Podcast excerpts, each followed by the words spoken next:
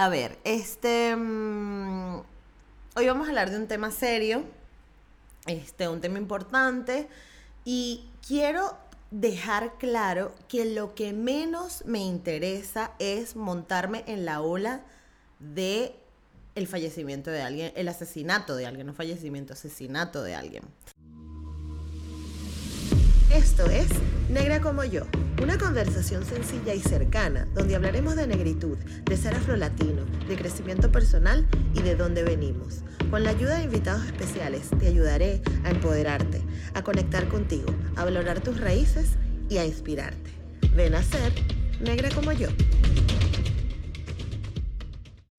Este, mm, tengo muchos días recibiendo, porque ustedes saben que cuando uno está metido en algo, entonces empiezan todos los amigos, mira, métete aquí, haz esto, manda para allá, grábalo aquí, haz un episodio. Todo el mundo me ha pedido que hiciera un episodio hablando de lo de George Floyd, pero yo no lo vi necesario, porque yo hablo de la negritud en Latinoamérica y no, no lo había visto necesario para mí. O sea, entendí que esta no era mi lucha y que yo no tenía que meterme ahí. Pero hoy, justamente hoy, em, vi un montón de cosas en Twitter, como una recopilación en Twitter de am, posts que habían hecho em, influencers venezolanos sobre la, eh, el, el caso de George Floyd y las protestas que están ocurriendo ahora mismo en los Estados Unidos.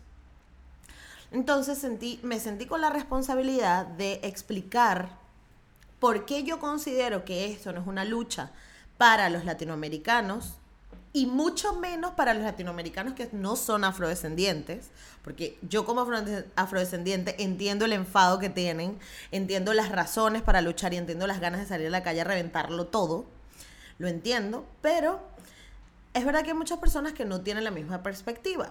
Y luego dije, bueno, pero ya que yo tengo un espacio para poder hablar con la gente y poder hacerles ver em, este tipo de temas, creo que es importante que yo comente mm, por qué no me parece necesario que la gente que no tenga que ver con la lucha se quiera hacer partícipe o se quiera, no estoy diciendo que no participen, ni que no apoyen, ni que si hay una manifestación no vayan, no, pero que se quieran hacer eco de esto, o sea, como queriendo hacer lo suyo. Yo también sufro, ¿no?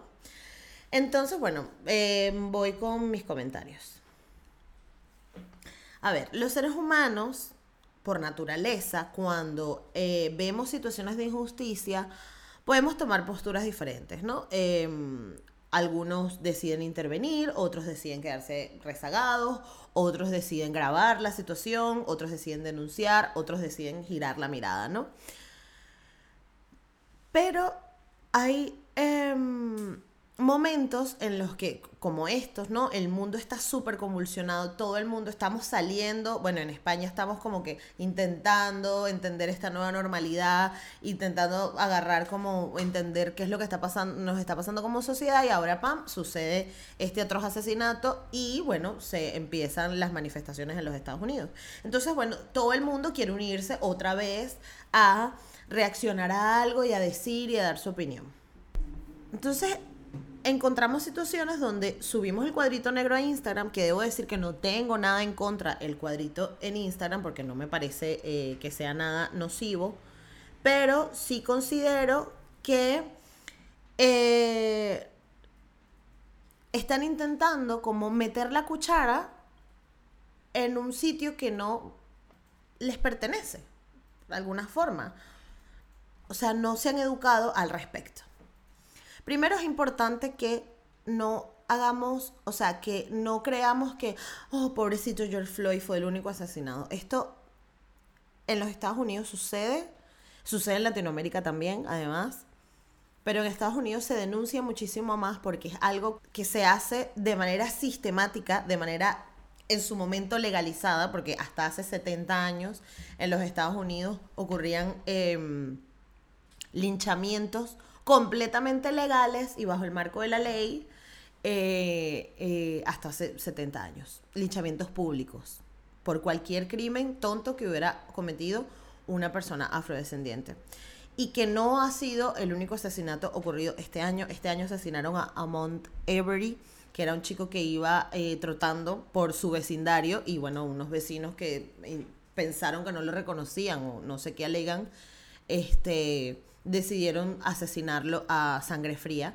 Y además de esto, estuvieron libres por muchísimo tiempo, o como el caso de Breonna Taylor, que es una médico eh, que estaba durmiendo en su casa, literal, durmiendo con su novio en cucharita, y llegó la policía y la asesinó porque se equivocó, ¿no? Entre comillas, se equivocaron de casa.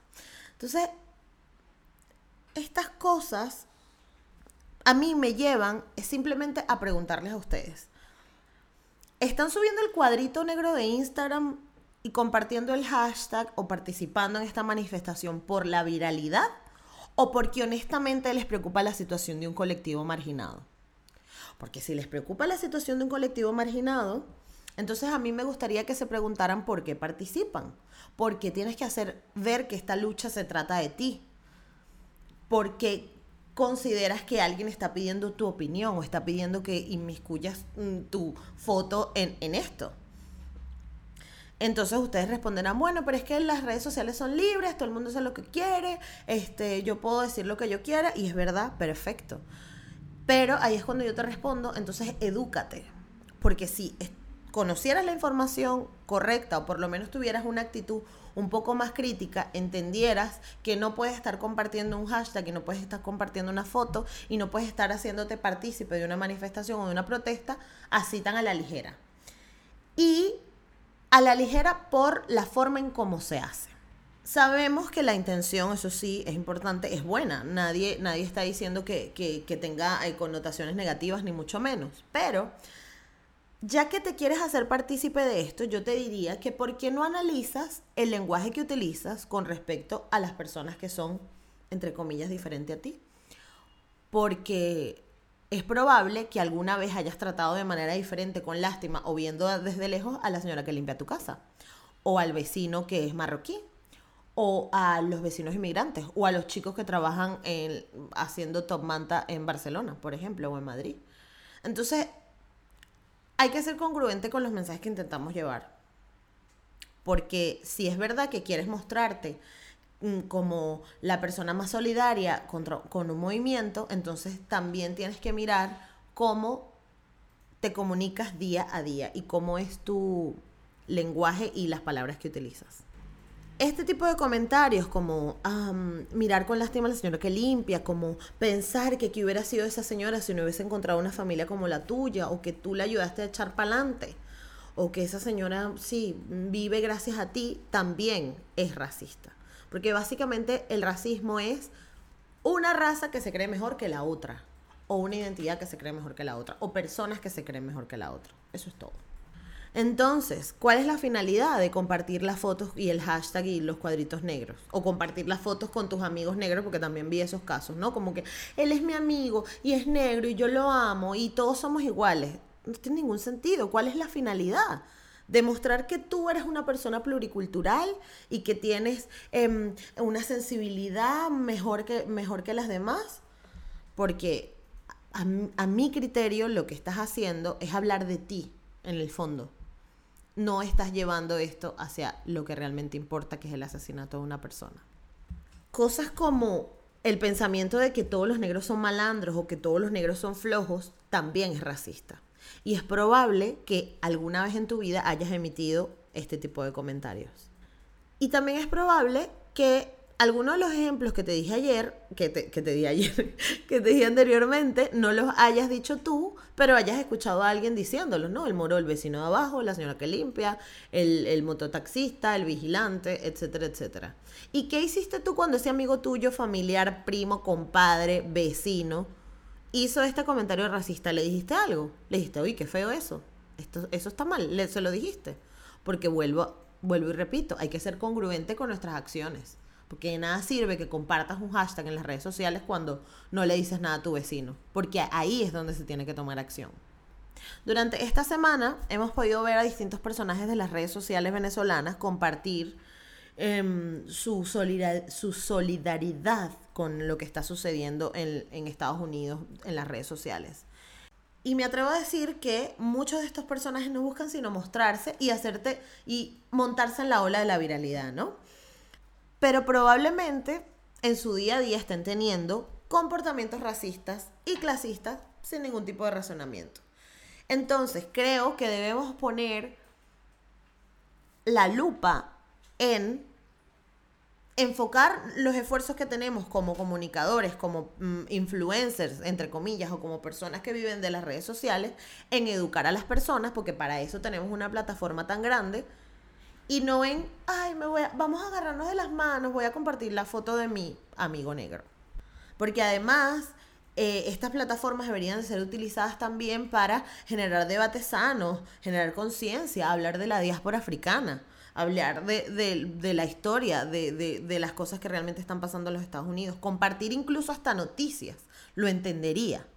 Y si es cierto que cada quien hace con sus redes sociales lo que quiera, o sea, ahí de verdad yo no me voy a meter, pero si les preocupa, insisto, llevar un mensaje em, de una protesta y hacerse eco de algo, entonces edúquense, preocúpense por educar a la gente a la que están generando esta influencia para que no se creen matrices equivocadas de, pensamiento crítico que, no, que, que está completamente equivocado. Porque además lo que estás transmitiendo es lástima hacia otra persona. O sea, comentarios como, es que él es mi amigo negro y yo lo quiero. O sea, que, que este tipo de muestras de solidaridad es lo mismo como cuando uno escucha un comentario de un hombre que dicen, no, yo no soy machista porque yo amo a mi mamá y a mí me crió mi abuela y tengo hermanas y me duelen mis hermanas. No tiene ningún tipo de sentido. También he visto casos de gente que entonces intenta ser empático, sabrosón y divertido, pintándose o poniéndose más oscuro y, y haciendo la comparativa, ¿no? De somos la misma persona, pero tenemos el mismo color. Cuando es un selfie de esta persona en distintas tonalidades de piel, o sea, más bronceada menos bronceada. O sea, no, no, tiene ningún tipo de sentido. De hecho, me pasó que le mostré la imagen a, varias personas, como que para, para entender que la percepción no era solo mía, y todo el mundo me dijo, no tengo palabras para entender esto. O sea, ¿cómo, cómo lo entiendo? O sea, tú te quieres solidarizar con el asesinato de un hombre poniendo un selfie tuyo, versión blanca, versión negra. O sea, e, eso es completamente racista. Y si no lo están viendo es porque gente, sus barreras racistas son más grandes de lo que se imaginan. Y además, quiero agregar a esto que tengo un episodio donde hablo del blackface y de por qué está mal eh, hacer este tipo de prácticas, ¿no? De me voy a pintar de negro para hacer el divertido. Em, y por qué es ofensivo. Entonces estaría bien que en modo de solidaridad lo escuchen y lo debatan con sus amigos, con sus familiares en la casa y se lo enseñen a ver a la, señora a la señora que trabaja en tu casa o la señora que te cuida a los niños a ver si le parece tan gracioso no que te pintes de negro para ser la, la empática o el empático todos queremos ser solidarios pero entonces cuando la gente habla de estos temas este y cuando los activistas muestran muestran eh, eh, su opinión al respecto, su crítica al respecto, entonces dicen que son unos resentidos o que somos unos resentidos. Entonces todo el mundo eh, eh, dicen, no, es que todo el mundo está sensible en estos tiempos. Pero yo les quiero decir que hemos vivido tantos años de, de creencias limitantes y mensajes incorrectos que es un momento, que es hora de decir ya basta, que es hora de decir de este comentario le duele a un colectivo. Y no estoy hablando de chistes porque la comedia es otra historia y no, estoy en contra para nada de la comedia, porque la comedia es la comedia y se da en un entorno de comedia. Pero que tú uses tus redes sociales para querer empatizar y querer solidarizarte, pero al mismo tiempo en tu día a día tu lenguaje o la forma en cómo educas a tus hijos es completamente racista, entonces hay algo ahí que no está mm, como encajando correctamente. Y además decir que no es que todo el mundo está sensible con el tema cuando nunca en tu vida has vivido y has experimentado violencia racista o que te segreguen por algo, porque te marginalicen por algo, también eh, no es nada empático, o sea, tampoco es empático. O sea, que no tiene ningún tipo de sentido. Además, que si piensas así mismo que no se pueden denunciar este tipo de cosas, que no se puede hablar porque todo el mundo está sensible, qué horror, asesinatos como el de George Floyd seguirán, seguirán sucediendo. Porque va de la denuncia, va de hablar de estos temas, va de abrir el debate y no va de sacar las fotos viejas que tienes con todos tus amigos negros. Entonces insisto que es mejor entender que hemos vivido la historia de una forma errónea a través de los años y educarnos y aceptar de que sí existe un racismo y de que sí existe un privilegio blanco por otro lado y que además el racismo es abusivo y es mm, corrosivo y reconocer además que, que, que tenemos comentarios racistas y que y que no deberíamos de decir, ay, bueno, pero supérenlo, eso ya pasó hace muchos años, porque es evidente que nada ha cambiado al día de hoy. Y ahí está el ejemplo con las protestas que están sucediendo en los Estados Unidos y ya basta de, asumir como verdad todo lo que nos han contado a través de los años, que los, los, gatos son negros, son feos, la ropa negra es para la muerte, la nariz fea es la nariz ancha y grande, el pelo feo es el pelo afro y el pelo malo. Esas son cosas que hemos, esos son inputs que hemos recibido a través de la comunicación por muchísimos años y lo hemos tomado como algo normal. Y esto viene desde un racismo sistematizado de hace muchísimo tiempo. Entonces, si no te preguntas tú a ti mismo para adentro, wow, ¿cómo es mi comportamiento en el día a día? Nunca vas a hacer clic y nunca vas a entender. Y si no reconoces tu privilegio blanco, por decirlo de alguna forma en Venezuela, yo no lo llamaría privilegio blanco, pero privilegio, eh, nunca vas a hacer clic y nunca vas a entender por qué hay un racismo y hay que ah, erradicarlo completamente, ¿no? Y además que no aporta nada, sino a tu ego ese tipo de comentarios. Y además, quiero decirles que a todos esos negros, sobre todo en Venezuela, sí, negros, morenitos, ni café con leche, ni morenitos, ni yo soy el tostado, ni el piel canela, busquen su propia historia, reconcíliese con ella. Porque muchas veces he visto comentarios de gente, ay, bueno, yo soy negro y a mí nunca me han hecho nada en Venezuela y yo vivo feliz. No pasa nada. Felicidades. Has vivido también en un privilegio. Pero eso no significa que no haya habido y que, y que a lo mejor tus ancestros no hayan sufrido. Y eso lo hablas porque no conoces tu historia y no conoces tus ancestros. Entonces te invito a ti, amigo negro, morenito, café con leche, piel tostada, piel canela atardecer o como lo quieras llamar, que investigues sobre tu historia, investigues sobre tus ancestros, investigues de dónde vienen, porque tienes genética negra y tienes que valorarla. Y, y yo creo que no estoy diciendo que vayas y sufras y lloras lo mismo que, que, sufro yo, pero que al entenderlo, eso te va a generar, generar una sensibilidad completamente diferente con respecto al tema. Y probablemente dejes de tener este tipo de comentarios de, a mí nunca me hicieron nada. Y algo muy importante que tienen que saber también es que en Latinoamérica, en comparación con los Estados Unidos, porque siempre decimos, wow, es que en los Estados Unidos esto es radical, todo el mundo me mira feo, este, wow, qué horrible, tenemos que entender que vivimos dos procesos de colonización completamente diferentes. Los ingleses, por su parte, primero no tenían ningún tipo de información ni legislación con respecto a la, a la esclavización, cosa que me parece terrible, pero bueno, no la tenían. Y además consideraban a los negros como animales y como seres diabólicos que no merecían ser cristianizados o metidos en la fe de, Dios, ¿no? Que era lo que estaba revolucionando en ese momento la historia del mundo. En cambio, los españoles en el resto de Latinoamérica, sí, en, Latinoamérica se enfocaron en que más bien eh, eh, en, en evangelizar, evangelizar a los pueblos. Es por eso que al, tener este tipo de relaciones con los españoles, de alguna forma, el ir a la iglesia, me imagino, o cualquier compartir actividades y compartir espacios con personas de distintas razas hizo que no nos que no sintamos como el margen tan separado a diferencia de los Estados Unidos, porque en los Estados Unidos ha sido históricamente una segregación perenne. O sea, tú allá y yo aquí, tú eres negro y yo soy blanco, y es una separación para ti esto y para mí aquello. Entonces, eh, otra cosa que sucedió en, en, el proceso de colonización de los ingleses es que los ingleses viajaron con su familia mayoritariamente. Es decir, que se reproducían y crecían entre blancos y, así, y así sucedía, perdón. Mientras que los españoles no fue diferente. Entonces permitió que la mezcla o, el mestizaje se, se, se llevara más a cabo. Más que nada violando a mucha gente, pero bueno.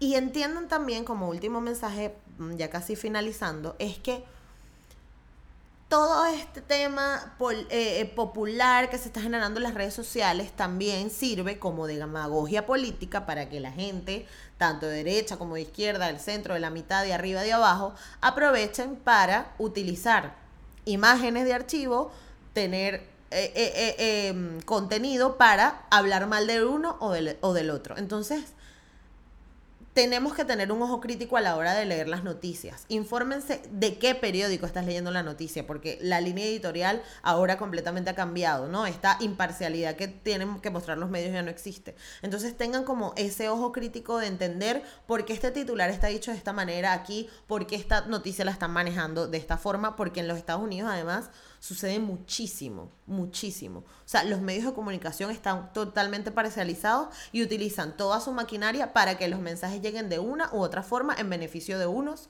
o de otros. Y uno que quiere compartir y quiere solidarizarse está como en el medio sin saber. Entonces, mejor que tengamos ojo crítico. Entonces, ah, le informo también a mis amigos venezolanos que hay muy pocas probabilidades que no corra sangre negra por sus venas. Porque como les expliqué, el mestizaje. Eh, entonces, para finalizar, ¿qué podemos hacer para ayudar? Que, mm, que muchas personas lo preguntan. Yo creo que lo primero es que deberíamos interesarnos de corazón por las historias de personas afrodescendientes en nuestra comunidad. El vecino, el primo, la señora que limpia, el vigilante. Interésense, de verdad. ¿Por qué llegaste aquí? ¿Cómo, cómo, cómo, fue, ¿Cómo es la historia de tu familia? Etcétera, etcétera. Eso va a hacer que en vez de sentirnos separados, nos sentamos unidos porque estás conociendo y estás empatizando con la historia del otro. Dos, confirmar, te confirmar, re, ultra mega confirmar las fuentes de la información que están transmitiendo. Estos momentos tan convulsionados, igual como lo eh, veníamos viviendo en la pandemia, hacen que se generen muchos bulos, mucha información falsa. Y compartir información falsa e información no confirmada lo que hace es que bloqueas, ¿no? una protesta que está intentando llevarse correctamente, porque estás como mm, interrumpiendo el flujo de comunicación correcto. Entonces intenta no compartir información que no esté correctamente verificada de un periodista serio, etcétera, etcétera.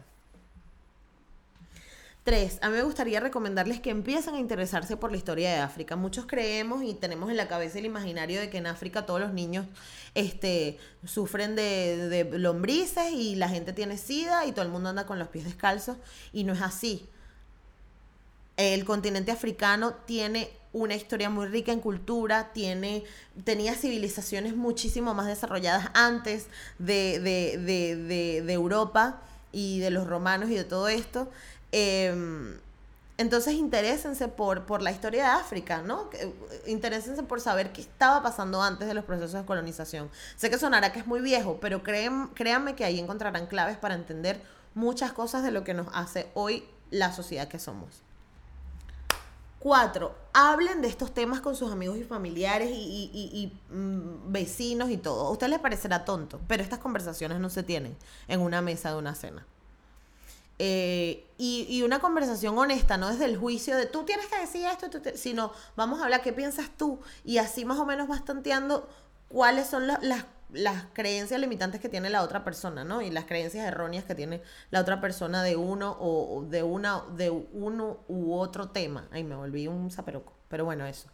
Que en las conversaciones, en los debates donde tú entiendes, ojo, debate sin discusión y sin lanzarse las ollas, pero un debate sano hace que tú entiendas dónde está el otro parado, por qué actúa así, por qué responde de esta forma y ayuda nuevamente a empatizar. Y cinco, como ustedes saben, a mí me encanta recomendar cosas para ver, documentales, este, y mm, cosas interesantes que me encuentro por ahí, así que le voy a recomendar Primero vean un documental importantísimo, pero esto es importantísimo porque yo, desde que lo vi, me cambió la perspectiva totalmente. Se llama Enmienda 13 y está en Netflix. A lo mejor ya lo vieron, pero quienes no lo hayan visto, por favor, tómense el tiempo, dura 100 eh, minutos nada más y van a aprender muchísimo. Lo hizo Ava DuVernay, que es la directora de When They este, que es la, la, historia esta de los chicos, los cinco chicos de Brooklyn que también fueron encarcelados por razones raciales injustamente. Este, vean The Help, es una película sencilla, cómica, eh, divertida, pero que toca una temática bien, bien importante racial que sucedía en los Estados Unidos en los años 40, 50, 60, no me acuerdo. Pero está muy bien, es con Olivia um, Spencer, Octavia Spencer, perdón, y Emma Stone. Eh, cualquier documental que encuentren por ahí de Malcolm X está súper interesante. La historia de, este personaje mm, en los movimientos civiles de los Estados Unidos está súper importante. En YouTube hay una periodista que se llama Diana Uribe, colombiana, que hizo una compilación de sus programas de radio hablando sobre la historia de África. Es como un podcast, así que está súper sencillo. Pero lo divertido, de, lo chévere de este podcast es que Diana Uribe lo cuenta como con mucha ligereza, ¿sabes? Entonces no te das cuenta que has pasado 50 minutos escuchando la historia de África, no te lo imaginaste y aprendiste cosas nuevas y, insisto, aprendes a empatizar de una manera diferente con todo esto que está pasando. También cualquier charlatán de Chimamanda, cualquiera, es brutal porque te abre la mente también una perspectiva de una mujer que es de Nigeria, pero que vivió en el continente europeo, en los Estados Unidos, y su perspectiva es muy interesante. Y cinco, este, pueden buscar literatura afroespañola. De Cirebela tiene un libro muy interesante que es Ser Mujer Negra en España, si no me equivoco. Lucía Bomio tiene también un libro muy interesante. Y hay una librería que, es de una, de, una compañera que estuvo aquí en el podcast, que se llama Debore Coca, y su librería se llama United Minds. Lo pueden buscar por Instagram y creo que con ella pueden gestionar este, también eh, libros. Em, de contenido afro para que, bueno, eh, entiendan desde otra perspectiva em, lo que está pasando. Muchísimas gracias por estar en este episodio, la verdad eh, yo no lo quería hacer, insisto, pero mm, sentí la responsabilidad. Em, nada, pueden suscribirse, recuerden comentar, cualquier cosa estoy ahí para debatir lo que quieran y para seguir hablando de este tema. No dejen que em, que estas temáticas mueran porque son importantes y nos hacen eh, abrir una conversación incluso cuando no hay situaciones como estas. Y bueno, nada, espero les haya gustado. Un saludo, nos vemos.